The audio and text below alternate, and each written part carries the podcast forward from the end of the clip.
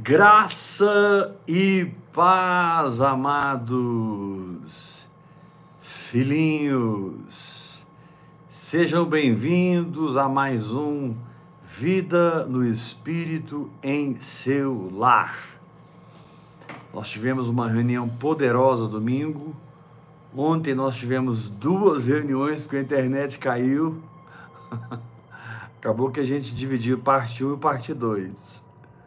Mas hoje, em nome de Jesus, estamos aqui para mais uma vez continuar falando sobre o rompimento da fé, a quebra de limites. E uma coisa interessante,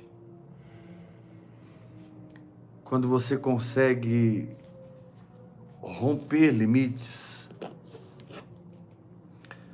quando você Aleluia. consegue entrar numa nova dimensão, como isso mexe com pessoas que têm a alma mal resolvida, que têm a alma enferma, porque elas têm uma opinião sobre você formada no coração delas. E de repente, essa imagem que elas têm de você é corrompida dentro delas, porque você não é mais aquela pessoa. Você mudou. E você mudou porque você se entregou ao Espírito Santo, hora após hora. E pelo fato de você se entregar ao Espírito Santo, hora após hora, e permanecer se entregando ao Espírito Santo, isso libera uma constante, um sobrenatural de Deus sobre a sua vida. E é muito bom realmente sabermos que não estamos mais no ponto A, estamos no ponto B, ou estamos no ponto C. Aleluia. Sabe, querido, a tristeza está naquilo que nós ministramos domingo, quando você deixa uma mistura de carne e espírito nascerem na sua vida. Essa mistura é fruto de duas coisas: doutrinas erradas que você recebe, doutrinas falsas, isso gera mistura, e fracassos na caminhada que você não sabe se resolver na graça de Deus. Vou repetir isso: toda mistura acontece por duas vias básicas Número um, doutrinas falsas que você passou a crer. Roubou seu foco, roubou seu fogo, roubou sua entrega. Você não é mais quem você era, você está misturado. E segundo, ah, quando você é, quando você começa a viver fora do ambiente da fé. A fé é um ambiente que promove crescimento. A fé é um ambiente que promove passos e passos e passos. Amém. Ontem o Senhor ministrou fortemente no nosso coração para não arrefecermos, não perdermos o fogo, não perdermos Sua presença. Muitas vezes as decepções com as pessoas são tão grandes, as batalhas espirituais são tão intensas que, se nós não estamos atracados na oração em línguas, É, se nós não estamos debaixo da pressão espiritual da oração em línguas, a gente acaba voltando à superfície para respirar o ar natural. Mas que Deus te dê graça, meu irmão, para sair de toda mistura e você se torne uma coisa só. Que quem pensar em você pense naquilo que você representa mais do que naquilo que você fala. Que quem pensar em você pense na visão que você crê, na visão que você representa, mais do que na doutrina que você acredita. E ontem nós aprendemos muito sobre não recuarmos, não arrefecermos, não permitirmos o pior estado do espírito de alguém que nasceu de novo, é que esse espírito, como diz lá em Romanos 11, seja entorpecido. Um espírito entorpecido, ele se torna insensível. Um espírito entorpecido contribui para que o nosso coração endureça. Muitas vezes a gente faz muita besteira, a gente erra, peca, mas quando o seu espírito está ativo, vivo, avançando, você rapidamente entra no prumo do espírito. Você perdoa, você recebe sabedoria de Deus na situação, você passa a ver tudo aquilo de uma maneira como você nunca viu e você pode ser mais profundo com as questões da sua vida. Hoje eu quero ministrar continuando o que eu falei domingo e ontem. Por favor, quem não ouviu a mensagem de ontem, ouça, porque adiante ontem e ontem, porque elas vão realmente acrescentar muito, muito, muito, muito a, no seu andar espiritual. Vamos abrir a Bíblia lá em 2 Samuel, capítulo 23, versículo 8. Vamos ler um pouquinho sobre os valentes de Davi. Eu vou destacar especialmente um deles. Abra a sua Bíblia em 2 Samuel, capítulo 23, versículo 8. São estes os nomes dos valentes de Davi. Josebe Bacebete, filho de Taquemone, o principal dos três, este brandiu sua lança contra oitocentos e os feriu de uma vez. Você imagina a unção que operou no brandir dessa lança, meu Deus. Com uma jarrada de fogo, oitocentos caíram. Verso 9. Depois dele, Eleazar, filho de Dodô, filho de Aui, entre os três valentes que estavam com Davi. Interessante como o Espírito Santo sempre vai chamando atenção para os três valentes que falam do Pai, do Filho e do Espírito Santo. Glória a Deus. Na nossa vida.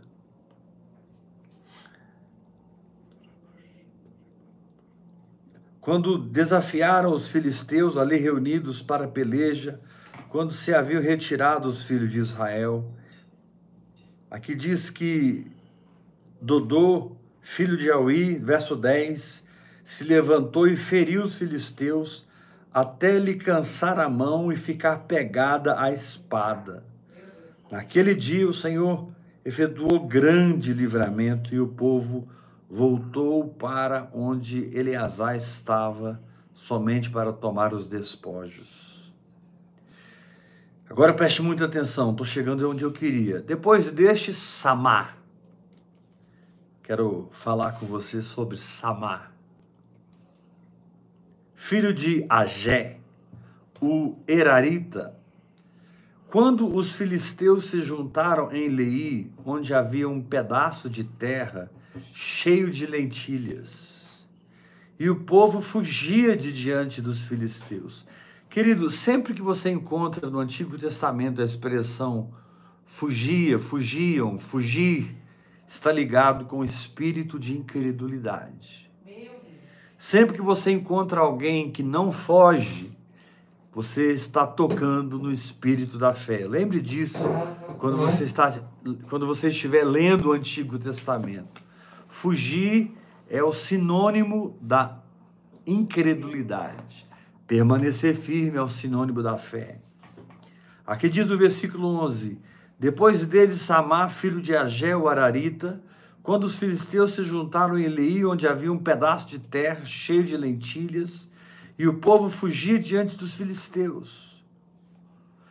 Pôs-se Samar no meio daquele terreno e o defendeu, e feriu os filisteus, e o Senhor efetuou grande livramento. que diz que os filisteus vieram e os israelitas fugiram de medo para não morrerem, o povo fugia diante dos filisteus, mas um dos valentes de Davi correu não da luta, ele correu para dentro da luta. Ele não correu da batalha, ele correu para dentro da batalha. Aleluia. E de uma maneira sobrenatural, porque aqui não diz quantos filisteus eram, mas diz aqui no verso 12 que ele se colocou no meio daquele campo e o defendeu e feriu os filisteus. E o Senhor efetuou grande livramento. Essa questão de você não misturar-se com as coisas da carne tem a ver com você receber o que você crê e se livrar do que você não crê. Essa questão de você não perder o fogo, não arrefecer, não recuar, tem a ver com perseverança, tem a ver com tenacidade, tem a ver com imutabilidade, tem a ver com você ficar firme na palavra que Deus te deu, que Deus plantou na sua vida. E aquela palavra, enquanto você se firma nela, não para de trabalhar, não para de trabalhar, e a sua fé se torna a sua vida naquela dimensão. Ou seja, você se livrou das misturas e você não recuou. Você não saiu do fronte de batalha. Você não saiu do fronte de batalha. Agora aqui nós vemos uma coisa interessante. Aqui nós vemos os, os judeus fugindo dos filisteus e vemos Samar pulando para dentro do campo de lentilhas e como um guerreiro, como um valente de Davi, ele resistiu sozinho todos os filisteus, os feriu, venceu aquela batalha, e o texto continua dizendo que o Senhor efetuou um grande livramento. Sabe, amados, quando Neemias começou a restaurar os templos, perdão, quando Neemias começou a restaurar os muros de Jerusalém, e eles estavam a todo vapor, o muro foi restaurado em 52 dias. Num daqueles momentos, Sambalate e Tobias, inimigos reídos de Israel, eles tinham verdadeiro ódio dos judeus. Eles enviaram uma carta, eles enviaram um mensageiro para Neemias e disseram: Nós estamos descendo aí, nós vamos edificar com vocês. Nós vamos fazer parte dessa obra. Nós vamos colocar a mão na massa. Claro que toda a intenção por trás disso era outra. Cuidado com as coisas que aparecem na sua vida, quando por trás é outra coisa. Cuidado com portas que se abrem quando por trás é outra coisa. Cuidado com pessoas que têm muito blá, blá, blá, blá, blá, quando por trás é outra coisa. Se você confiar só no Senhor, firmar-se só no Senhor e continuar abraçado com a palavra que Deus te deu, você não vai se decepcionar com ninguém, porque você não vai crer no homem, você vai crer em Deus. As decepções vêm porque nós tiramos a expectativa do Senhor. As decepções vêm porque nós abandonamos a vida de fé. Nós nos voltamos para o socorro do homem, seja lá do marido, da esposa, do pai, da mãe, é, dos irmãos, dos tios, das tias. É incrível como, quando às vezes nós estamos extremamente necessitados de socorro, e são exatamente essas pessoas que viram as costas e eles têm fortes argumentos. Se você ouvi-los muito, você vai ficar convencido. Mas na verdade a oração em línguas pulsa em você, pulsa em você, para que você não permita que Satanás entre naquilo que te pertence. Quando Neemias recebeu o recado de Tobias, quando Neemias recebeu o recado do, do, do, dos, dos Amonitas, quando Neemias recebeu o recado dos inimigos, dizendo: Olha, a gente vai ajudar vocês a, a edificar esse muro. Neemias, com muito posicionamento, com muita firmeza, disse: Vocês não têm parte nessa obra. Tchau. E não teve conversa, porque Neemias tinha discernimento. Sabe qual é o seu problema? É que você deixa que pessoas erradas intoxiquem você. Pessoas podem te fazer respirar melhor. Pessoas podem te fazer se sentir melhor. Pessoas podem te fazer andar numa liberdade, numa unção maior. Mas pessoas também podem intoxicar você. Pessoas tóxicas. Pessoas que na verdade verdadeira, lá no íntimo do profundo do profundo, eles não querem que você tenha sucesso nessa jornada. Eles não têm nenhum interesse que você tenha sucesso nessa jornada. Apóstolo, como que eu identifico essas pessoas? É muito simples. Sempre que vocês encontram para tomar um café, sempre que vocês se encontram para tomar um lanche, para ir para a pizzaria, ele comanda a conversa e tudo gira em torno dele. Ele fala dele, do sentimento dele, do que ele está fazendo, do que não está fazendo, que aconteceu isso. Quando você tenta falar um pouquinho de você, quando você tenta dar uma equilibrada, pois é, Deus tá, eu estou orando em línguas assim, Sabe, esse negócio de orando em línguas, entra por aqui, sai por aqui deles, porque o narcisismo na vida deles é tão grande que eles não têm ouvidos para reconhecer nenhum tipo de sucesso na sua vida. Se eles pudessem dizer a verdade do íntimo, que na maioria das vezes nem eles sabem, eles diziam que você está errado, que você está numa heresia, que você está é, perdendo o seu tempo, que você está errado, que você deve se arrepender. Olha, você não vai ser nem arrebatado, hein? Cuidado, Jesus está voltando. Essas pessoas são tão convictas nas doutrinas enganosas nas quais elas se apoiam, que elas se tornam juízes dos irmãos. Corra dessas pessoas. Afaste-se dessas pessoas. Não seja essas pessoas. Porque quando a Bíblia diz que o espírito sai e anda por lugares áridos, e depois ele traz mais sete espíritos piores do que ele, entenda, um, um espírito em si não pode fazer nada contra você. Ele pode sugestionar na sua mente, você rejeita pelo escudo da fé e você fica liberto. Ele pode jogar um sintoma no seu corpo, mas é mentira, você crê que está curado e fica liberto. Eu não estou falando desse tipo de guerra espiritual rasa. Eu estou falando de guerra espiritual que vem quando pessoas ficam endemonizadas contra você. Pessoas ficam endemonizadas contra você. O que você fala irrita elas. O que você fala deixa elas incomodadas.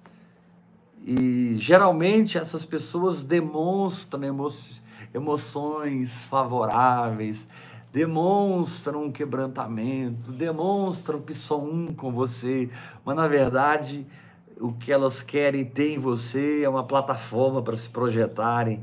O que elas querem ter em você é uma oportunidade financeira, uma oportunidade de emprego. O que elas querem ter em você é o que você tem. Elas não querem ouvir você em absolutamente nada. Foge dessas pessoas, porque você não vai aconselhá-las elas vão te aconselhar. Você não vai ajudá-las, elas que vão ajudar você. Elas não estão precisando de ajuda. Que isso? Você está louco? É você que está precisando de ajuda. Então, quando o diabo começa a entrar no campo de lentilha e Samar se joga no meio do campo provavelmente com espada, com lança, com escudo, com seu escudeiro. A Bíblia não entra em detalhes, a Bíblia só diz que ele defendeu aquele campo e os filisteus tiveram que fugir porque o Senhor operou ali grande livramento. Quando Satanás começa a entrar na sua terra prometida, na sua região espiritual, na sua região de conquista, no seu perímetro apropriação, geralmente, 99% das vezes, ele não vem com sugestões mentais, ele não vem de maneira subjetiva. Ele, ele possui alguém, ele entra em alguém. Ele endemoniza alguém. Muitas vezes é um homem de Deus, uma mulher de Deus e isso assusta a gente, porque assim, meu Deus, quer dizer que um homem de Deus pode ser um servo do diabo na minha vida? Quantas vezes, querido? Meu Deus. Nossa, mas uma mulher de Deus, ela tem, ela ora, ela jejua, tudo que ela fala acontece. Mas por que, que ela foi conversar com você e você sentiu um arranhão no espírito? Por que, que ela foi conversar com você e ela até profetizou, mas dentro de você fechou o coração e o negócio dela não entrou no seu coração. E você fez cara de plantinha, né? Você fez cara de plantinha, você é amiguinho do apóstolo Weber, é, do Ministério dos Ursinhos Carinhosos, e você dá um de bonzinho, quando na verdade por trás dali tem uma víbora. Jesus foi muito claro, João Batista, João Batista disse assim, rasgado para essa galera da aparência. Galera da aparência. João Batista disse: raça de víboras.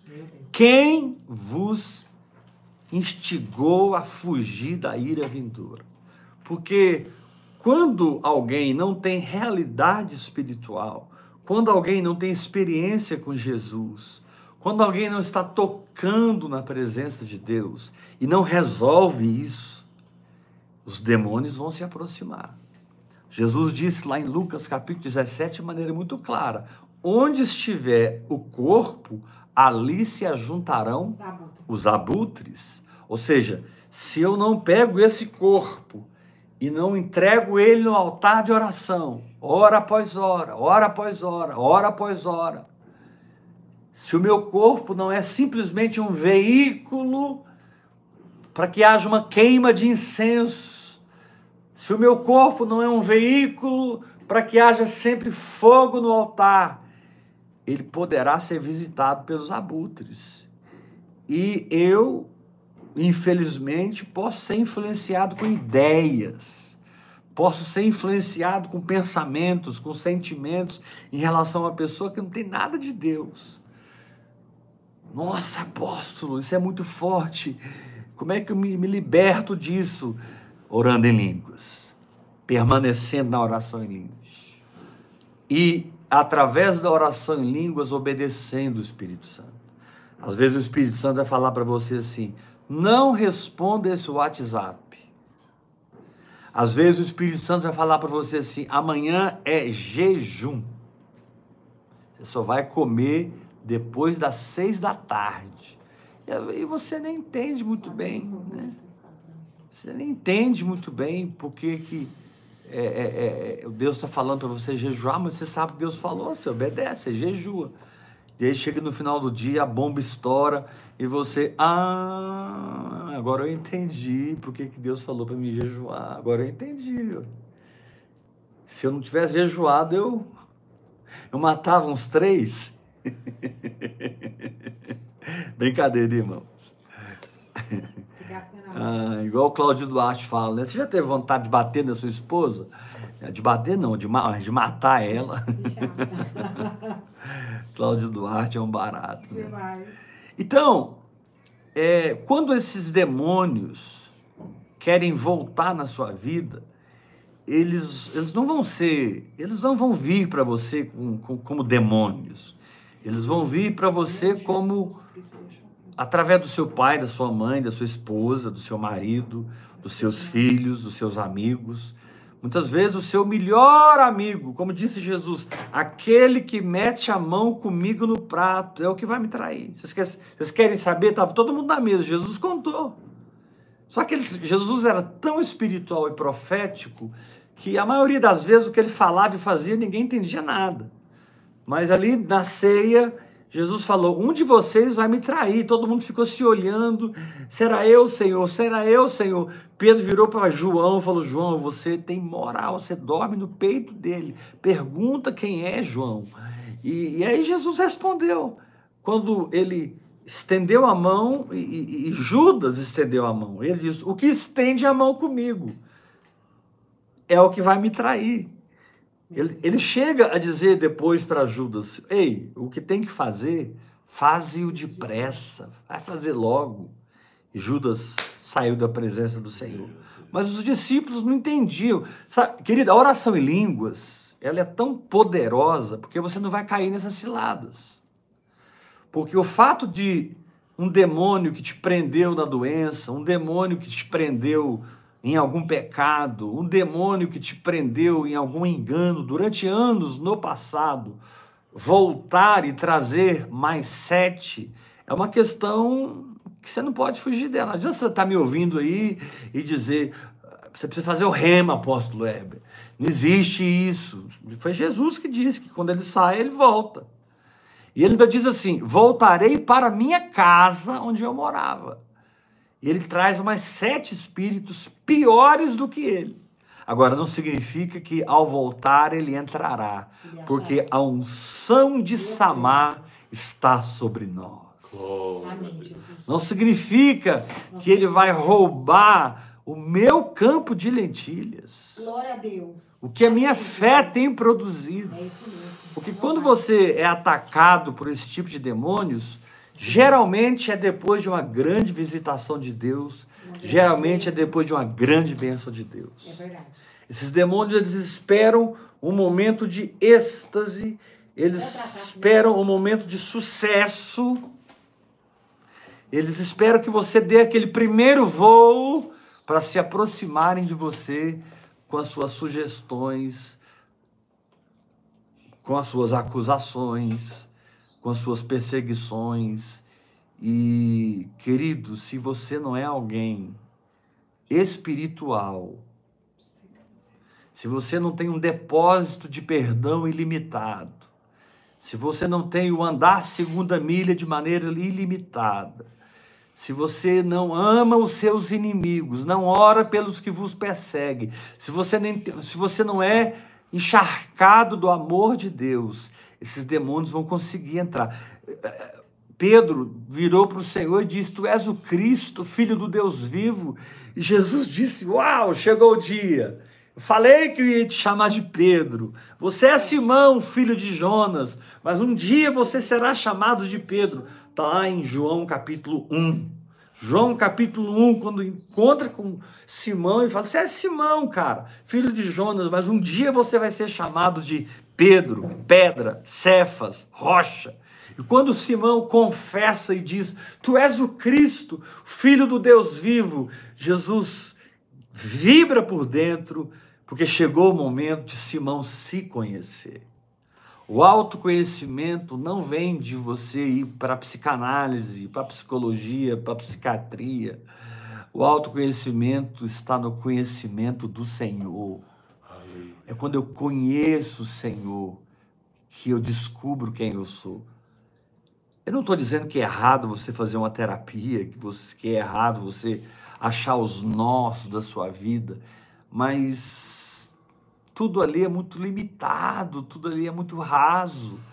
E as coisas de Deus são tão mais profundas com você. E, e, e o fato que Jesus disse para Pedro: Olha, não foi carne e sangue que te revelou, foi meu Pai que está nos céus. Também eu te digo, aleluia. Você está dizendo que eu sou o Filho de Deus, o Cristo, o Messias, o ungido, aquele que deveria vir. Você está confessando isso, você descobriu, creu e está falando. Esse crer e esse falar, Pedro, me dá condições também de crer e falar para você. E Jesus disse: eu também te digo, tu és Pedro. E sobre esta pedra, ou seja, sobre esta revelação que você teve de mim, eu vou edificar a minha igreja e as portas do inferno não prevalecerão contra ela. Dar-te-ei as chaves do reino dos céus. Jesus foi transbordando e falando. E daqui a pouco Jesus entra numa profundidade tão grande, porque eles estavam até entendendo: puxa, eu não sou mais Simão, eu sou Pedro. Puxa, eu vou ser edificado, eu vou ser fortalecido, eu vou crescer. Deus está falando comigo, tantas promessas. Um irmão muito sério com Deus me entregou uma palavra. Uma irmã muito séria com Deus me telefonou, me entregou outra palavra. Esses últimos dois anos Deus tem falado, aleluia. E você fica tão embebecido, embriagado com as coisas de Deus na sua vida, que você não percebe os oito espíritos sorrateiros como serpentes tentando entrar no seu campo de lentilha, tentando roubar sua bênção. Jesus estava falando com Pedro, de repente Jesus para e diz assim: só que tem uma coisa, é necessário que o filho do homem morra. Sofra muitos açoites, seja cuspido na cara. É necessário e ressuscite ao terceiro dia. Mas naquele dia, porque geralmente Jesus dizia isso, eles ficavam assim olhando, sem entender nada. Mas naquele dia, eles de alguma maneira entenderam um pouco o que Jesus estava falando, porque Jesus estava falando realmente da sua morte em Jerusalém. E Pedro, quando ouviu, Pedro, que não era mais Simão, era Pedro, não era mais frouxo, a palavra Simão é algo volátil, é, é inconstante, frouxo. Pedro é rocha, pedra. Pedro foi ouvindo, recebendo revelação de si, do reino, do inferno, da batalha espiritual. Foi a primeira vez que Jesus falou da igreja. Edificarei a minha igreja, que não é um templo, não é um prédio de quatro paredes. Igreja é a sua condição em espírito. Sim, você pode se reunir num lugar, num hotel, num salão de festa, num prédio que vocês compraram. Isso não está errado, ter um lugar de encontro para reunir. Eu só pergunto para você o seguinte: quando é que você viu Jesus fazer isso? Você que acha que eu sou extremista, você que acha que eu sou exagerado. Ah, apóstolo Web é uma bênção ele fala sobre fé, ele fala de oração em línguas, mas quando ele fala do sistema, ele me ofende, ele me fere. Ok, me perdoe, não quero te ferir, eu quero te alimentar. Mas assim, é, me mostra onde Jesus fez o que vocês estão fazendo na igreja de vocês. Me mostra onde que Jesus implementou o que vocês estão implementando na igreja de vocês. Jesus nem permitiu vocês fazerem nada nela. Ele disse: Eu edificarei minha igreja. Eu edificarei minha igreja. Olha o valor da oração em línguas. Porque quem ora em línguas, a si mesmo se edifica. Então, querido, se você vai permanecer entre quatro paredes ou você não vai permanecer, isso não é problema meu, isso é questão sua com o Espírito Santo. Mas independente de você estar ou não numa estrutura, você tem que ter o espírito livre. Porque senão o sistema vai aprisionar você, vai usar você, vai escalpelar você, vai arrancar sua lã, vai arrancar sua carne, você vai ficar um esqueleto, você vai ficar um zumbi evangélico e provavelmente você vai cair e morrer no processo, espiritualmente falando, e aí eles vão abandonar você porque eles já tiraram de você tudo que eles podiam tirar. Então é mais fácil te abandonar do que deixar as 99 e ficar com aquela uma que se perdeu até que, até que, que Deus me dê esse coração pastoral. Que Deus me dê esse coração de pai, esse coração de mãe. Ali em Gênesis 17, quando o Senhor diz para Abraão: Eu sou El Shaddai anda na minha presença e ser perfeito. Sabe o que significa El Shaddai no hebraico, na raiz? Tá, Deus estava falando assim para Abraão: Eu sou Deus mãe. Eu tenho teta cheia de leite para todo mundo. Anda na minha presença e ser perfeito. Eu sou o Shaddai, eu sou o Deus Mãe. Keto.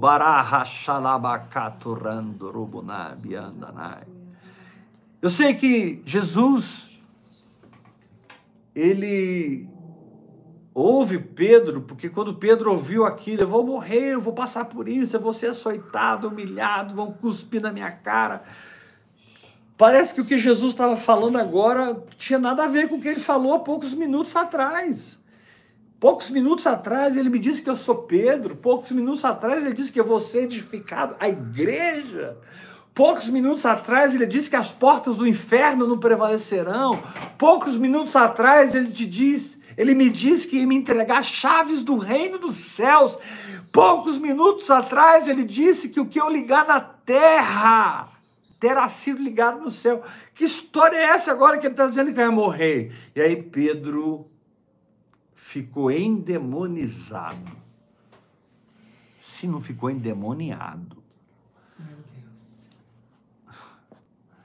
São as pessoas que muitas vezes você mais ama, as que Satanás vai mais usar contra a sua vida. Misericórdia. São as pessoas que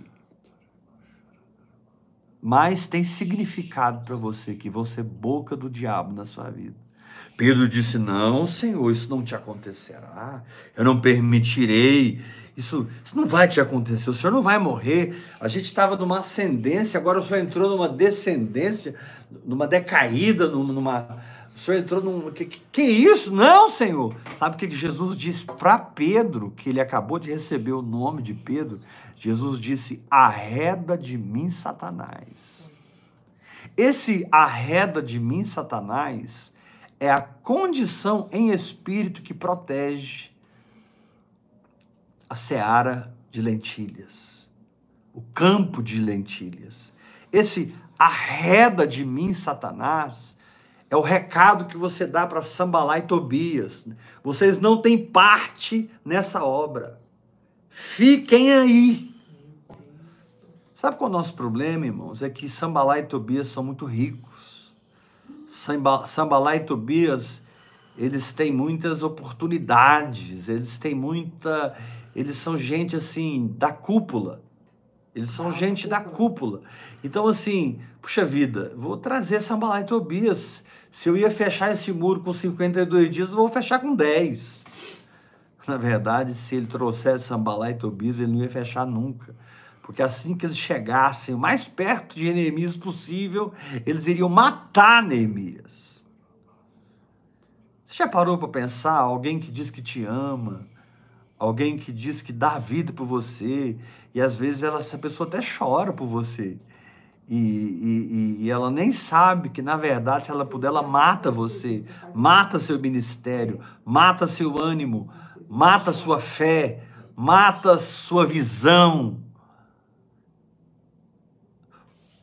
Meu Deus, apóstolo, está acontecendo isso comigo. Preciso me guardar porque eu não aceito morrer espiritualmente, nem aceito que as faculdades do meu espírito morram. Então aceite paternidade na sua vida, aceite autoridade espiritual na sua vida, aceite ser filho, aceite ser discipulado porque alguém já passou por esse caminho que está tentando te parar, que está tá misturando doce, tá, como diz aqui em Goiás, zangando sabão. Tem uma expressão assim, tá zangando sabão. É muito comum aqui em Goiás as pessoas pegarem os miúdos dos animais e colocarem no fogo e colocarem soda cáustica e blá blá blá blá. Eu não sei a receita, eu sei que é muito comum eles fazerem sabão disso. Minha mãe faz. Né? E a minha sogra faz isso. Amo, né? E é muito comum aqui em Goiás. E aí tem uma expressão que fala zangou sabão. Zangou, né? E você tem que estar sensível. Peraí. Eu tenho pai, eu tenho destino, eu tenho propósito. Eu sei pelo que eu estou orando em línguas, eu sei pelo que eu estou batalhando pela minha fé. Meu marido não vai calar minha voz nem parar minha fé. Minha esposa não vai calar minha voz, meu pai, minha mãe, meus filhos. E a área sensível aos filhos, hein? Hum. Mexe com as nossas profundezas. É. Mas Jesus foi muito claro: quem não aborrecer pai, mãe, mulher, filho, filha, mãe, blá, blá, blá, e por causa de mim, não é nem, nem digno de mim. Jesus deixou claro que muitas vezes na jornada você vai tomar caminhos que as pessoas que te amam não vão tomar esse caminho.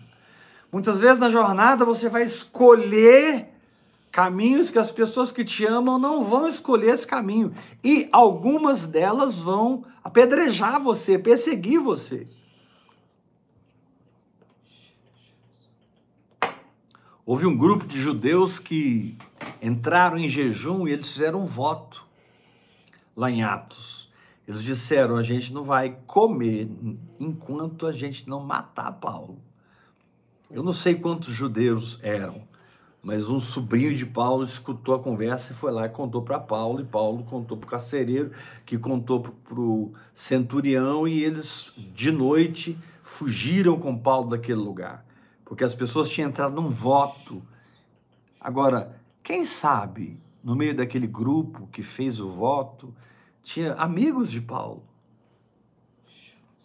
colegas da escola de Gamaliel. Quem sabe ali, naqueles que fizeram voto de não comer antes de matar Paulo, não estavam pessoas que conheciam Paulo e Paulo as conhecia profundamente. Então, quando nós estamos falando da vida espiritual, existem alguns fatores que você precisa estabelecer na sua vida. Primeiro, Deus é o único no seu espírito de adoração. Você não adora mais ninguém e não serve mais ninguém e não quer agradar mais ninguém. Você quer agradar a Deus. Segundo, a fé é a sua opção de vida. De maneira muito concisa, muito clara, muito definitiva, muito patente eu escolho viver por fé, ou seja, eu vou ser liderado pelo Espírito Santo. O viver por fé e a liderança do Espírito Santo são literalmente a mesma coisa. Porque o Espírito Santo fala comigo e eu dou resposta àquela fala num comportamento apropriativo, numa atitude. Eu estou sempre tomando posse por uma ação profética. Eu estou sempre tomando posse então você precisa, é, é, é, ao Senhor teu Deus adorarás e só a Ele darás culto. Mas o diabo disse: Eu vou te dar isso aqui tudo, ó. Você vai ter isso aqui tudo. Você só precisa prostrar e me adorar. Você prostra, me adora eu te dou tudo. E vou te falar uma coisa: o diabo não estava mentindo para Jesus, não. Porque a, a, se Jesus prostrasse e adorasse, o diabo ia dar tudo para ele e o diabo se tornaria entre aspas, o pai dele. O diabo tomaria o lugar de Deus na vida dele. Você imagina a bagunça existencial, universal que ia acontecer. O racha na divindade. Mas graças a Deus que Jesus dizia: está escrito. Não só de pão viverá o homem, mas de toda palavra que procede da boca de Deus. Está escrito: não tentarás o Senhor teu Deus. Está escrito: ao Senhor teu Deus adorarás e só a Ele. Só a Ele. Sabe qual é o seu problema? Você ama o Senhor, mas adora um bezerro de ouro. Você pertence ao DNA de Jeroboão. Você ama o Senhor, mas não tem uma vida de adoração, uma vida de entrega, uma vida de serviço. Você não está incendiado. Jesus disse para Pedro com muita firmeza: arreda Satanás. Fico pensando no susto que Pedro tomou, porque é, foi tanta revelação vindo, né? Tu és Pedro, as portas do inferno não prevalecerão, eu vou edificar minha igreja, chaves do reino, o que você ligar na terra, o que você desligar na terra. Aquilo foi entrando em Pedro, Pedro pensou com ele mesmo, nossa, nós vamos arrebentar a boca do balão agora. Porque tudo que esse homem fala acontece. Ele está falando tudo isso, de repente Jesus vai mais profundo e fala da cruz. Jesus penetra em profundidades maiores. Querido, a cruz está no lugar muito profundo no coração de Deus. A morte do seu filho, a entrega do sacrifício, a oferta que o Pai fez por nós, é algo que está muito intrínseco dentro de Deus. Porém, é a única maneira de você conhecer Deus na beleza da sua santidade. A cruz é a única maneira de você conhecer Deus na beleza da sua santidade. Não estou falando de conhecer o Shekinah de Deus, não estou falando de conhecer o poder de Deus, a glória de Deus, os feitos de Deus, nem estou falando de conhecer os caminhos de Deus, porque a cruz ultrapassa tudo e todos, e ela se torna algo escondido de eternidade a eternidade, a eternidade, a eternidade, até que o Pai resolveu enviar o seu filho amado. Amém, Jesus. Para ser sacrificado pelas penalidades do meu pecado e eu recebesse por fé o dom da justiça. E por ser justificado, eu então nasci de novo e fui batizado no Espírito Santo. E porque eu fui batizado no Espírito Santo, eu agora tenho acesso a essa sabedoria eterna. Não é uma sabedoria centenária, não é uma geração, não é uma sabedoria milenar não, não, não. Como estão dizendo agora, né? Descobriram uma, planta espirulina. Eles estão dizendo é, a, é o alimento do milênio, a espirulina. Não, nós não estamos falando de milênios, nós estamos falando de eternidade. Nós não entendemos nada de eternidade, mas ela está dentro de nós. E em Cristo nós somos seres eternos que temos a vida eterna.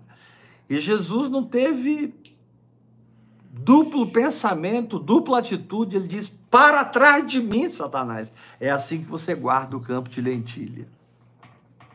É assim que você guarda o campo de lentilha. Uma vez Jesus estava com os discípulos, bem perto da sua morte.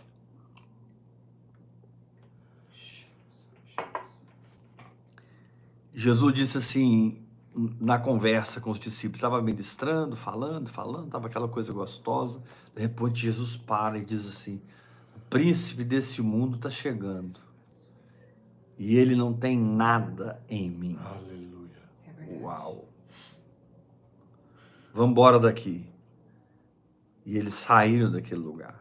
Seu problema é que você quer ficar onde Deus quer que você saia.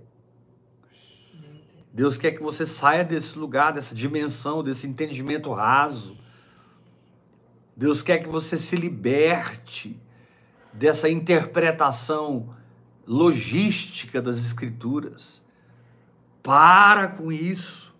Ah, mas eu preciso estudar a palavra de Deus. Você então empenha sua mente, ao invés de orar 5, 6, 7, 8 horas por dia em línguas acionando o espírito de revelação, acionando o espírito de sabedoria, para que você possa pegar esse livro codificado.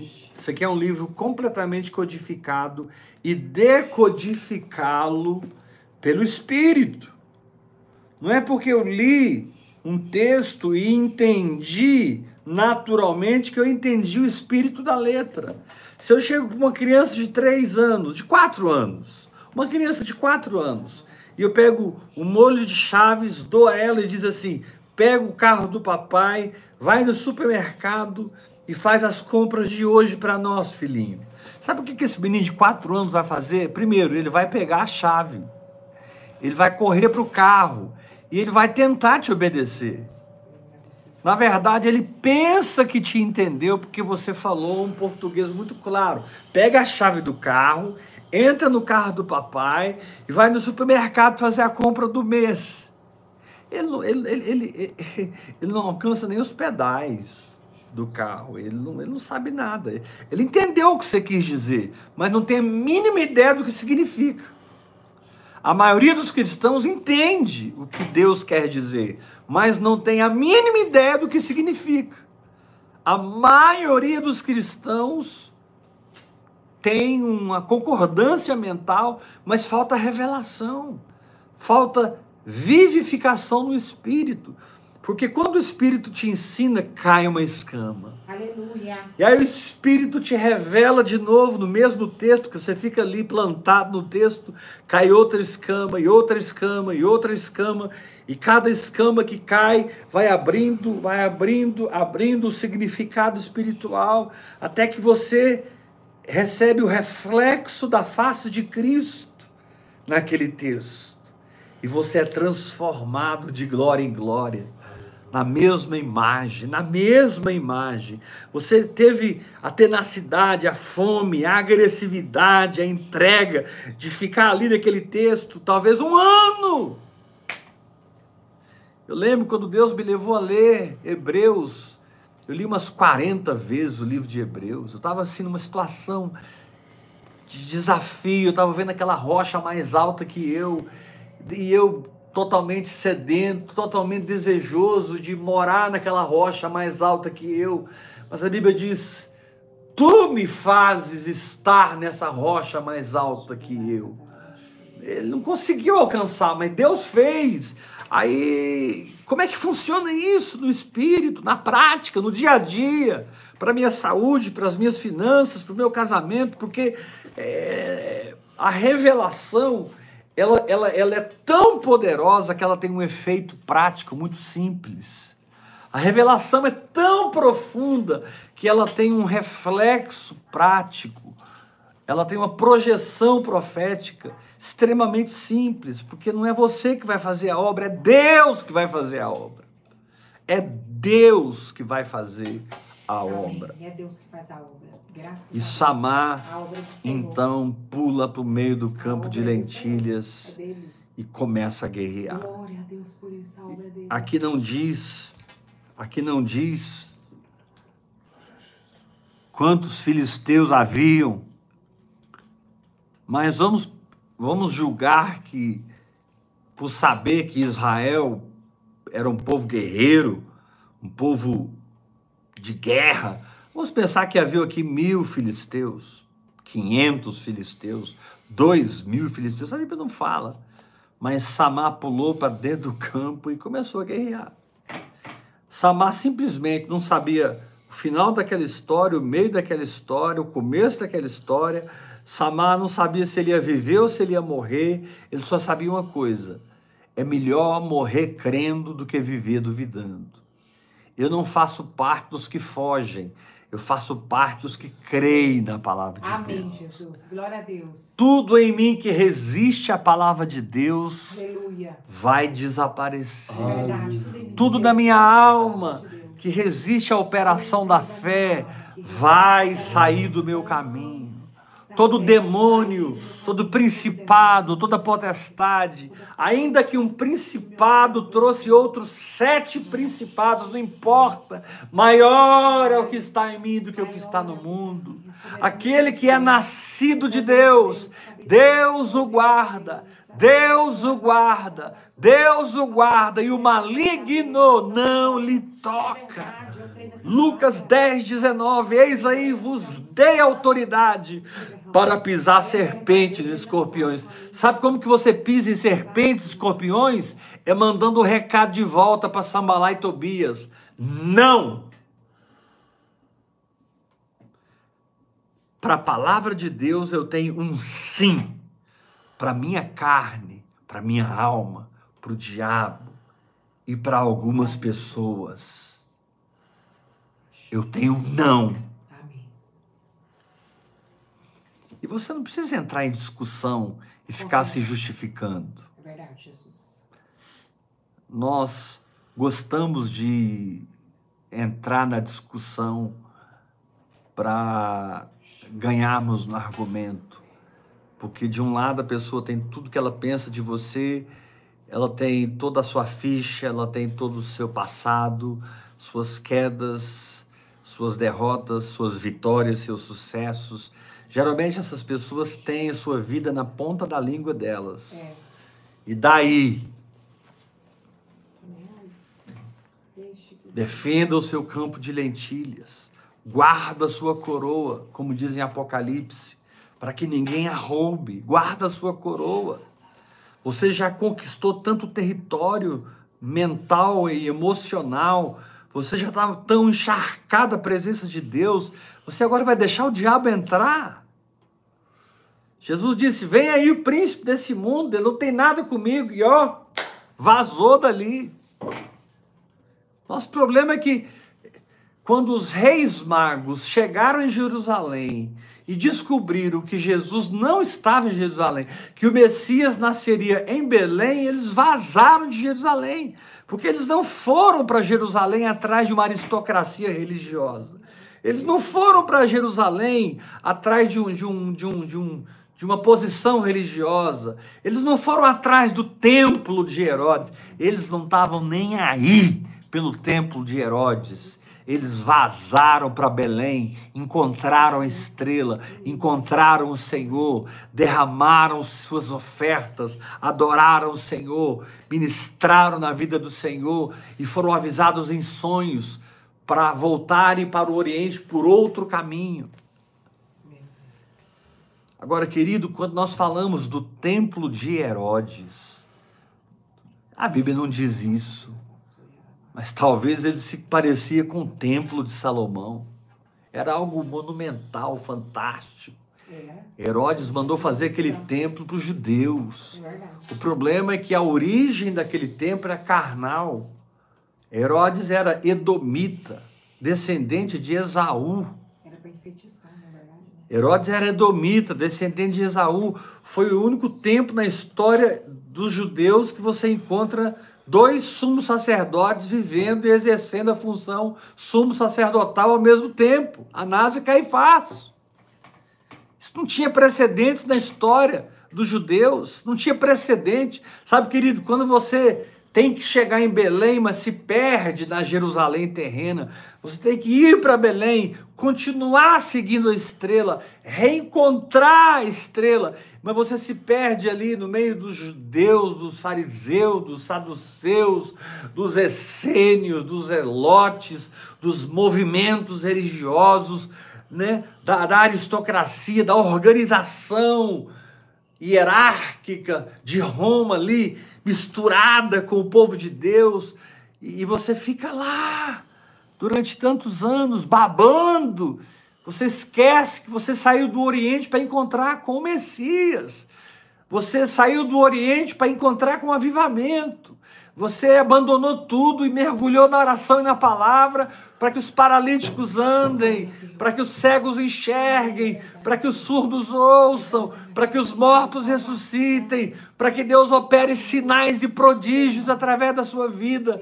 E você então não aguenta mais ficar no, no sistema, e você rompe com o sistema e continua a sua jornada para Belém. E Deus te diz: que bom que você saiu de Jerusalém e está indo para Belém.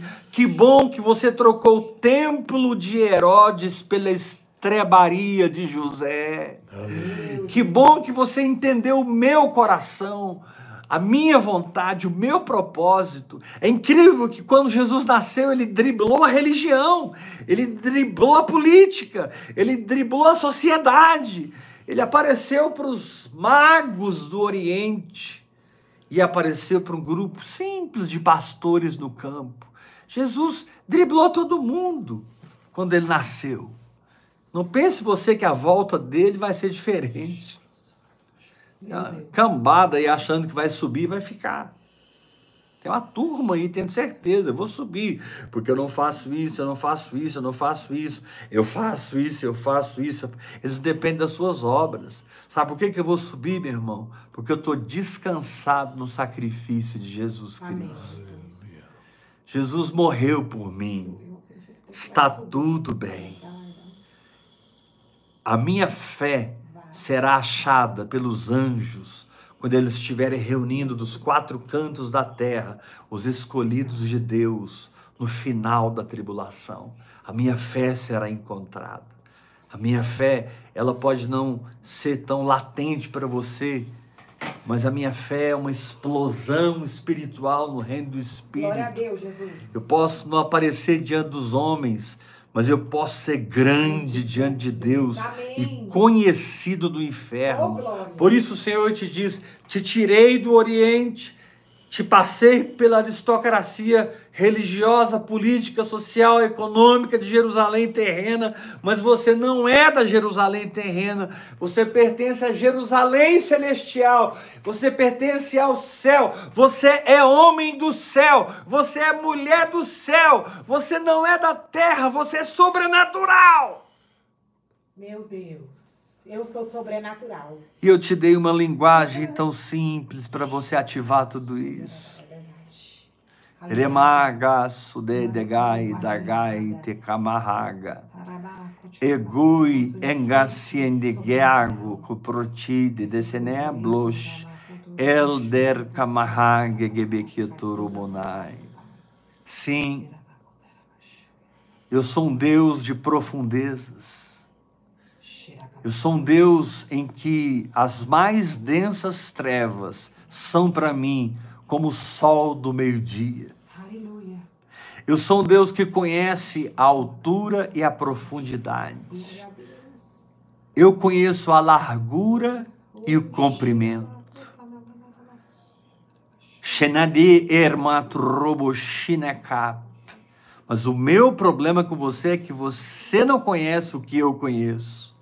E você não é humilde para liberar o meu espírito algumas horas do seu dia. Ledo prashirando brede baia kenenai. Você, você não é humilde para soltar a pomba como Noé soltou. Um ano depois, dentro daquela arca, ela já estava insuportável, ela já estava fedida, os animais já não suportavam mais, os homens já não suportavam mais, mas Noé ficou firme dentro da arca até soltar a pomba e a pomba trazendo no bico o ramo da oliveira que fala da, da azeitona, que fala da, da, da, da, oliveira, que fala do Espírito Santo, que fala do azeite, que fala do óleo, que fala de Getsemane, que fala da prensa do azeite, que fala da unção que quebra o jugo, aleluia. Aleluia da presença da Urabá de rushi de betu ebai negesuampai petuku boru. Não tenha medo de abandonar a religião e abraçar a vida do meu espírito. O Rosunagabalai, Enemeque ao povo. O Senhor te diz, filho, filha, nada suporta o teste do tempo. Nada suporta o teste das quatro estações. Amém, desse jeito. Peguei. Já tempo. Verão, inverno, primavera e outono. Calma, deixa passar quatro estações. Porque as quatro estações vão passar nessa situação aí. Fica quieto, descansa. As quatro estações vão passar e os frutos vão se manifestar. Os frutos vão aparecer. E quando você não é guiado por vista, mas é guiado por fé, o fruto tem muito valor. O campo de lentilhas tem muito valor. Porque o próprio campo de lentilhas te ensina. O alimento que você come espiritualmente te treina.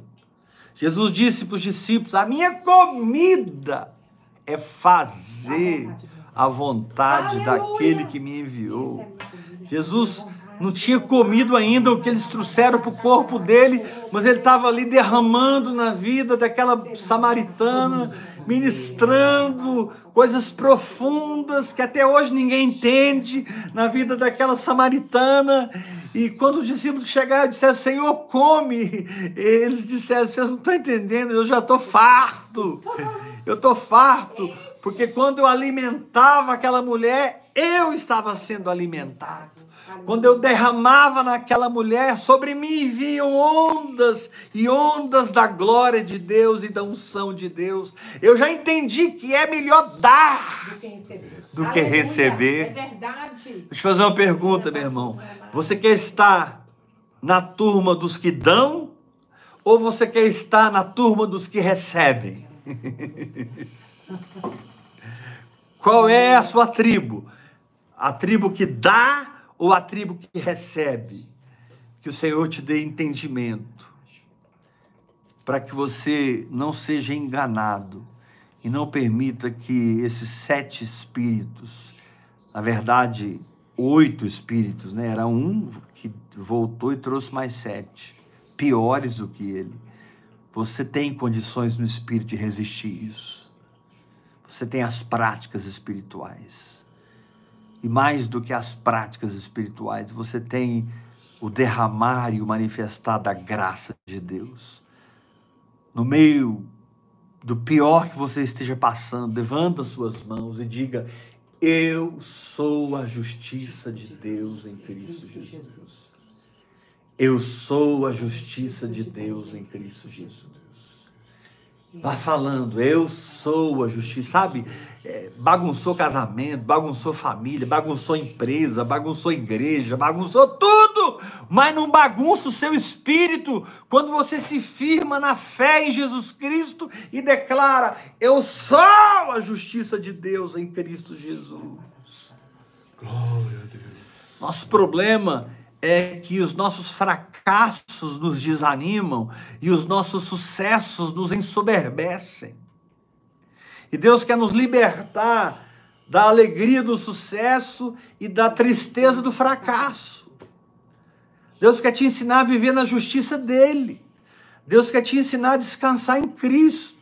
Está tendo sucesso, jogou a rede, ela veio tão cheia que você precisou chamar os barcos, um tempo de colheita maravilhoso, aleluia. Mas no final daquilo tudo, Jesus diz para Pedro: larga essas redes e me segue, porque doravante serás pescadores de homens. Sabe o que, que Pedro fez? Num dia em que ele ia ganhar 50 mil dólares, Pedro deixou todas as redes, todos os peixes, com pessoas idôneas para administrar aquilo. E Pedro seguiu o Senhor Jesus. Aleluia. A fala de Jesus, ela tem um, um mel. A fala do Espírito Santo, ela tem uma força gravitacional que te puxa. Uma força gravitacional que te puxa para um lugar no espírito tão denso e profundo que o espaço e o tempo fazem assim, ó. Uh, Glória a Deus. a força da gravidade encurva o universo a tal ponto na sua vida, na medida que você é mergulhado na oração em línguas, que o espaço e o tempo fazem assim, ó. Uh. Lembram daquele filme Interestelar? Quando eles passam por um buraco negro e descobrem um planeta na borda do buraco negro, e cada segundo naquele planeta, por causa da força da gravidade, representava horas lá onde a nave estava. E eles foram a si mesmos, ficaram por volta de quatro horas na sua missão naquele planeta, até descobrirem que aquele planeta não tinha condições de sobrevivência e eles voltaram para a nave. E quando eles voltaram para a nave, tinham se passado 20 anos. O astronauta que estava lá aguardando eles, recebeu eles, e eles, per eles perguntaram para ele, por que, que você não entrou no sono, no sono, naquele, eles, eles têm aqueles, aquelas cápsulas, né, que as pessoas dormem durante anos. Por que, que você não ficou dormindo? Ele disse, eu fiquei, eu acordava, dormia, chega uma hora que eu cansei. Passaram-se 20 anos. Querido, Deus pega 20 anos e transforma em dois segundos Meu da sua Deus, vida. É desse jeito. Deus pega 10 anos e transforma num instante de revelação que muda tudo. Deus, com uma revelação, muda a sua história. Com uma palavra, aquele centurião diz: Senhor, eu não sou digno que o Senhor vá na minha casa, mas manda com uma palavra, manda com uma palavra e o meu servo será curado. Jesus ficou impactado. Porque ali Jesus era, ele era Deus, 100%, mas estava esvaziado da sua condição divina. Ele era um homem, ele não esperava ouvir aquilo. Você não precisa da minha casa, porque eu também sou homem sujeito à autoridade vem, ele vem, e eu digo aquele vai, ele vai. E, e, e, se o senhor falar, vai acontecer. Jesus para assim e diz: Nem Israel. Eu achei fé como essa. Nem Israel. Eu declaro essa unção na sua vida, a unção de Samar. Nem Israel eu vi uma unção como essa. Como é que esse cara sozinho parte para cima de tanto principado e potestade? Como é que esse cara sozinho pula para o meio da guerra, para o fronte principal da guerra e começa a dar espadada para os quatro cantos do vento? E defende aquele campo de lentilha, guarda aquele coração, guarda aquele estado de espírito guarda aquela firmeza inegociável. Sim, eu não sou perfeito e eu vou falhar muitas vezes depois que eu descer do barco. Eu vou afundar muitas vezes depois que eu descer do barco. Deus conta com isso. Para que eu nunca me torne um legalista, cheio de justiça própria e soberbo. Cada vez que eu afundo e ele me socorre, eu fico mais cheio da graça. Cada vez que eu afundo, Ele me socorre. Eu fico mais firme na minha fé, mais santo, mais separado do pecado. Não é que eu estou aqui ovacionando a queda de ninguém. Não é que eu estou aqui dizendo que a queda te leva à vitória. Não, não estou dizendo isso. Eu estou dizendo que as suas fraquezas são brechas para a graça. Eu estou dizendo que as suas fraquezas são aberturas para Deus entrar na sua vida e te fazer forte onde você é fraco. Mas o Senhor te diz: domingo, não aceite a mistura. Glória a Deus, eu creio nessa palavra. Seja único, seja inteiro, seja cristalino, seja denso, seja único. O Senhor te diz terça-feira: não arrefeça, não esfrie, não saia do braseiro. Esse grupo, meu Deus do céu, eu estou suplicando a vocês, venham para esse grupo vivendo em fé. Tem um braseiro ali. Eu, irmãos, eu simplesmente criei um grupo de filhos e disse: aqui é só vida no espírito, mais nada. Se alguém postar alguma coisa que não é vida no espírito, é para os administradores apagarem. Aqui é vida no espírito e fé. Aqui é paternidade. Aqui é para a gente levantar mantenedores para essa visão. E esse grupo está pegando fogo 24 horas por dia, sem que eu determinasse o que ia acontecer no grupo. Eu só montei um grupo de filhos, uma igreja orgânica. Aquele grupo é uma igreja orgânica. É onde muita gente congrega ali. Aleluia. Glória a Deus. Me procura no WhatsApp, dizendo: Apóstolo, eu quero participar desse grupo, eu quero ser filho desse fogo, filho dessa fé, filho dessa palavra. Eu quero que opere em mim o espírito de Samar. Enquanto está todo mundo fugindo, eu pulo para o meio da guerra e começo a guerrear sem entender muito. Começo a guerrear sem, sem muita revelação começo a guerrear sem ter muita profundidade. Eu só sei que em mim está operando o espírito militar do Senhor, em mim está operando uma fé sobrenatural, em mim está operando algo acima das circunstâncias, e eu meio que, sem entender, parto para cima do diabo. E resisto Satanás até que ele fuja. Amém. E ele E esse eu resisto Satanás não é nada do que você está pensando dos cursos de batalha espiritual. Não todos têm material bom sobre isso, mas a maioria deles não formam guerreiros espirituais, formam teólogos da guerra, historiadores da guerra mas quando você vai para a guerra, meu irmão, ah, é aí que você vai entender o valor das práticas, é aí você vai entender o valor da graça e da misericórdia. É aí que você vai entender realmente que hoje não é mais lei, hoje é graça, porque estar na guerra, estar no fronte, vai produzir em você muita fome, muita sede Você vai jejuar mesmo. Jesus disse: Olha, o noivo está com eles, eu não preciso jejuar. Eu estendo meu manto sobre eles, eles operam livremente debaixo do meu manto. Mas o noivo será tirado, e quando o noivo for tirado, ah, pode ter certeza, eles jejuarão. Jejum não é uma questão de você ser religioso. Eu vou jejuar e Deus vai fazer. Primeiro, não é assim que jejua. Jejum é algo que manifesta no seu espírito.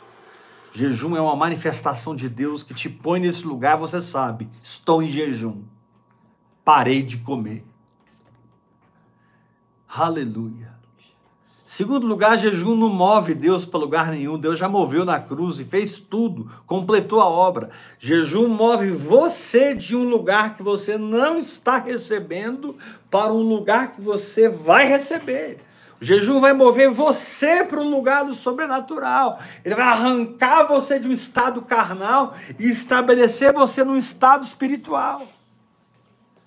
O jejum verdadeiro vai fazer isso. Muitas vezes, para que esses sete espíritos piores do que o outro não entrem na casa e não roubem o nosso campo de lentilhas, nós precisamos jejuar. É verdade, Deus. Precisamos jejuar. Mas não comece um jejum porque você está me ouvindo falar sobre isso. Vai orando em línguas, que a oração em línguas vai tutoriar tudo. Vá orando em línguas hora após hora. Seja comprometidíssimo com a oração em línguas, que não faltará a direção de Deus para a tua vida. Não vai faltar. Eu creio nessa palavra, é verdade. Eu também. Aleluia. Vamos terminar essa live. Vamos terminar esse culto, né? Aleluia. Eu quero parar de chamar esse, esse momento agora de live. Eu quero começar a chamar de ministração. Ministração hoje às 20 horas. Live é um termo secular, não quero. É ministração. Vamos terminar essa ministração ofertando ao Senhor. Ah, meu irmão, se você decidir cuidar de mim, você escolheu receber os cuidados do Senhor. Mas que petulância é essa? Eu vou cuidar de você. Que isso? Agora foi a última do apóstolo Heber. Ele quer que eu cuide dele. Não, não é eu que quero que você cuide de mim, é Deus que te ordena cuidar de mim. É Deus que diz assim: crede no Senhor e estareis seguros. Crede nos seus profetas e prosperareis. Amém. É Deus que diz que quando eu chegar numa casa, eu devo comer e beber de tudo que aquela casa tem. Você que é meu filho na fé, deixa eu te falar uma coisa. Tudo que você tem pertence a mim também. No momento em que uma conexão espiritual se estabelece, um vínculo material se estabelece de maneira sobrenatural. E aí Jesus pega pesado, ele fala assim: quem der um copo de água para vocês não vai perder o galardão. Oh. Imagina você começar a ofertar Nossa, mil reais, dois mil reais. Imagine você começar a ofertar cinco mil reais. Imagina você começar a ofertar cem reais, cinquenta reais. Imagina você entender o que eu estou falando e dizer, gente, eu vou programar minha vida, porque eu sou um semeador. Eu faço parte dos que dão, não dos que não recebem. Puxa, apóstolo, eu estou precisando tanto receber. Querido, plantar trará uma colheita. Colher é mais forte do que receber. Porque eu posso receber uma cura, mas eu não creio que eu estou curado. Daqui a pouco vem outra doença, vem outra doença. Aí eu recebo a cura de novo, fico doente de novo, recebo a cura novamente, vou no congresso, vou numa cruzada, vou numa reunião de milagres, recebo novamente a cura. Amém por isso. Mas quando eu sou pessoa sarada, eu não recebo uma cura, eu ando na cura. A cura para mim não é um ato separado de uma colheita. Andar curado é minha colheita. Andar em prosperidade é minha colheita. Andar em santidade é Glória minha a Deus, colheita. Jesus. Andar em fé é minha colheita. Quando você descobre o valor de uma semente, meu Deus, é porque você está colhendo. E ao estar colhendo, você está experimentando um funcionamento sobrenatural do reino do Espírito, porque Paulo disse: Ele pode vos fazer abundar em toda graça Aleluia. a fim de que tendo sempre em tudo ampla suficiência. Olha que coisa forte. 2 Coríntios 9. Assim de que tendo em tudo ampla suficiência, superabundeis em toda boa obra. Aleluia. Você quer ampla suficiência em tudo? Começa a semear. Eu queria falar com os meus filhos na fé agora. Paro com essa história de ofertar uma, ofertar uma vez por mês para se sentir desobrigado. Sai desse lugar. Oferte o mês inteiro. Uma semana você vai ofertar mais, na outra semana você vai ofertar menos. Sabe? Tem uma fonte que jorra, não uma lei que te obriga. Tem uma fonte que jorra, não uma lei que te obriga. Faça da sua oferta um momento de jorrar. Mesmo que seja um valor menor ou um valor maior, mas que seja um rio que está fluindo do seu coração. Ah, vamos ofertar essa noite. Pela chave Pix, que é o meu celular. Você vai estar ofertando na minha vida. Você vai estar colocando sua oferta nas- nos pés do apóstolo. Mas não é no gasofilácio, isso é Antigo Testamento, irmão. Novo Testamento é aos pés dos apóstolos. É diferente. E daqui a pouco eu sei que eu vou estar recebendo milhões. E eu vou precisar de uma equipe diaconal. No começo, os apóstolos mesmo te administravam tudo. Mas a coisa cresceu, cresceu, cresceu, cresceu, cresceu, cresceu. Que lá em Atos 6, eles estabeleceram diáconos para administrar todo aquela, toda aquela riqueza que entrava. Eles estabeleceram uma equipe apostólica para cuidar da abundância. Eu creio. Porque começou a ter uma briga entre as viúvas dos helenistas e não sei com quem, papapá. Pedro disse: Eu não vou largar a palavra e a oração para servir as mesas. Vamos levantar aqui sete homens cheios do Espírito Santo de fé. Querido, um tempo de abundância chega no ministério apostólico Heber Rodrigues. Ouvir e crer. Um tempo de abundância chega na vida daqueles que creem comigo e participam comigo desse avivamento financeiro. Eu creio que chegou. Glória a Deus. Recebe uma unção de prosperidade. Meu irmão, em nome de Jesus de Nazaré, eu tomo a autoridade que Deus me deu na Sua palavra e eu quebro o poder do diabo nas suas finanças. Aleluia. Eu falo com os anjos ministradores, espíritos ministradores, vão agora por todo o Brasil e fora do Brasil trazer recursos para aqueles que semeiam. Vão agora levar as sementes, que a sementeira de todos aumente. Um Aleluia. E que você não apenas seja liberto do diabo, receba assistência dos anjos, mas que você cele isso com ofertas, e mais ofertas, e mais ofertas, e mais ofertas. Jorra, ó poço. Tome decisões loucas. Vá visitar um apartamento decorado. Vá fazer um test drive na Land Rover. Entra na Lacoste. Experimente as melhores roupas. Apóstolo, mas eu, eu não tenho dinheiro para comprar nem, nem, nem da Renner, nem da, da Riachuelo, ultimamente. Mas seu lugar, assim, não quero te ofender, meu irmão. Pelo amor de Deus. Entenda o espírito profético. Não estou te ofendendo. Se precisar comprar na Renner em 18 vezes, compra. Mas o que eu estou querendo dizer é que o seu lugar não é na Renner, o seu lugar é na Lacoste, na Louis Vuitton, na Aramis, na Bulgari. O seu lugar é em outro lugar. Ah, Jesus. Ah, mas me dá, uma, me dá aí um fato bíblico. José, quando trouxe sua família da fome, colocou eles no melhor terreno do Egito, a terra de Gozen. Do castelo. Isaías 1,19 diz: Se quiserdes e me ouvirdes, comereis o melhor dessa terra. Jesus disse: Ei, não, não fiquem ansiosos quanto ao que é vez de comer ou beber. Vocês já observaram os lírios do campo?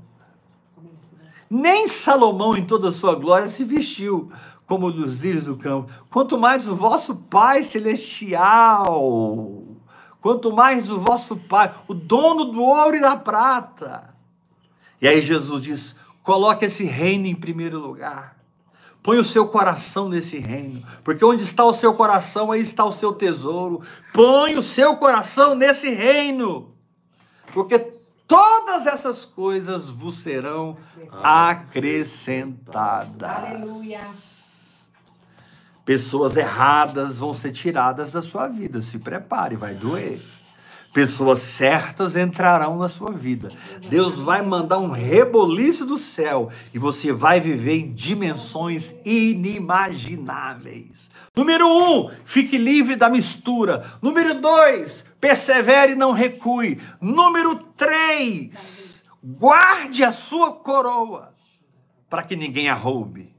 Proteja o campo de lentilha. Mas todo mundo fugiu. Eu não. Eu não fugi. Amém. Eu vou para cima. Mas são milhares, não importa. Quem está sobre mim é maior. Quem está em mim é maior. Eu não sou eficaz em nada, mas a palavra que eu creio é eficaz em tudo. Eu não sou perfeito em nada, mas a palavra que eu prego é perfeita em tudo. Eu sou um homem imperfeito, pregando uma palavra perfeita. Aleluia. E essa palavra vai funcionar nas suas finanças agora. Faça sua oferta pela chave Pix 629 8223 1222. Participe do Ministério Apostólico Heber Rodrigues Ouvir e Crer. Você que está na igreja, você que está fora do sistema, você que está dentro do sistema, eh, você que está entendendo agora, você que já entendeu tudo, você que está apanhando mais do que bode na horta para fazer a vontade de Deus, você que está sendo peneirado, você que não está sendo peneirado, simplesmente você que me ama e por amor, gratidão, honra, Espírito Santo de Deus. Faça a sua oferta.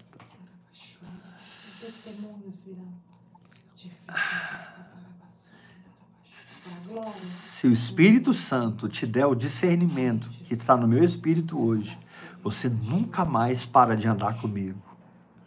Porque eu nunca mais vou parar de andar no Espírito Santo.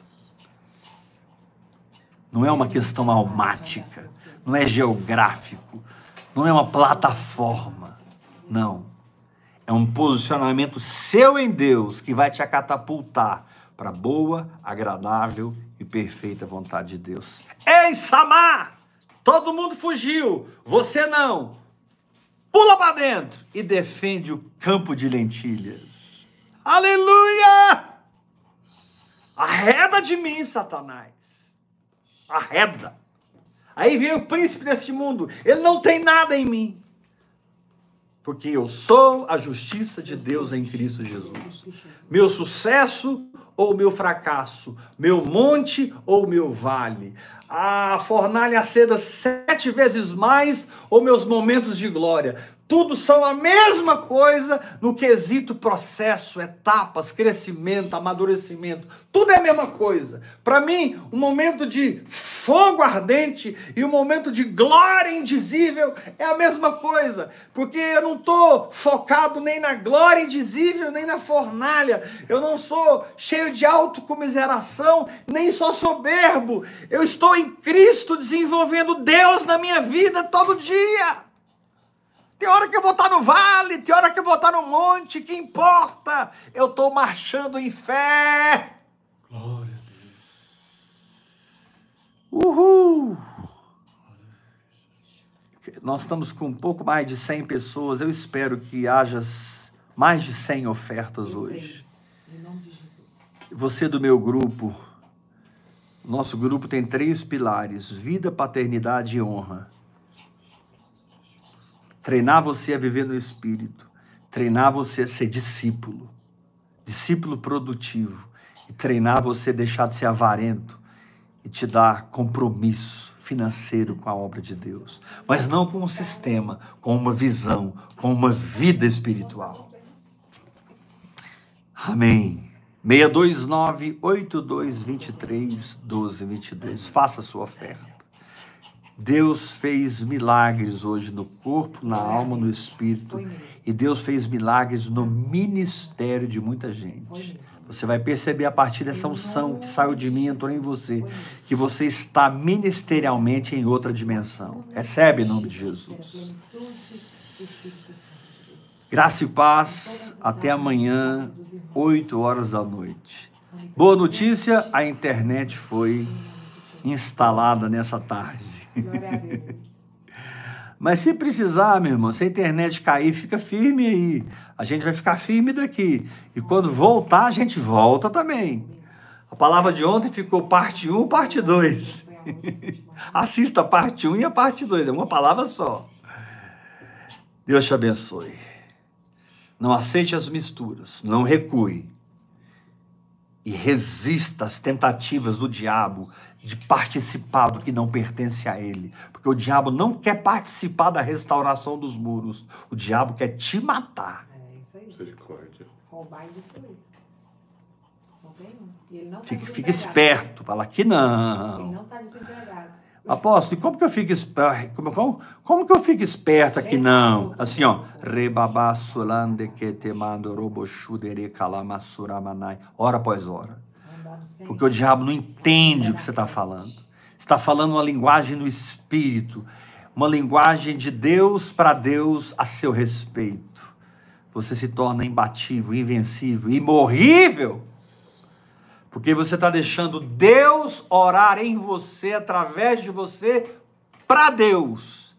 Uma, um membro da Santíssima Trindade está criando a língua e dois membros estão respondendo. Eu estou no meio desse sanduíche de poder, como o apóstolo David Robertson ensinou tantas vezes, né? O sanduíche. Deus orando, pai e o filho respondendo e eu no meio. Uhul! Eu estou nesse sanduíche celestial. Graça e paz, até amanhã, 8 horas da noite. Assista a palavra de domingo, assista a palavra de ontem. E amanhã, meu Deus, amanhã é quarta. É quatro. Amanhã é quarta. Amanhã nós vamos. Nossa, já terminamos a semana. Uau, voou. Quebramos limites. Amanhã nós vamos tomar a ceia, então prepara na sua casa, tá bom? O pão e o vinho. Prepara na sua casa para a gente tomar a ceia junto às 8 horas da noite. Mas não precisa estar na igreja. Você é a igreja, irmão. Mas não tem que ser um diácono para servir. Onde está isso na Bíblia? Mas não precisa de um pastor, de um sacerdote. Onde está na Bíblia? A Bíblia diz que os irmãos da igreja primitiva tomavam a ceia todo dia. Eles, eles tinham comunhão e, e, e ceiavam e comiam de casa em casa. Era a ceia não era semanal, a ceia era diária na igreja primitiva. Você devia tomar ceia todo dia. Ceia não é um ritual, ceia é uma prática espiritual. Grave isso. Ponha isso no seu espírito. Até amanhã, 8 horas da noite. Te amo!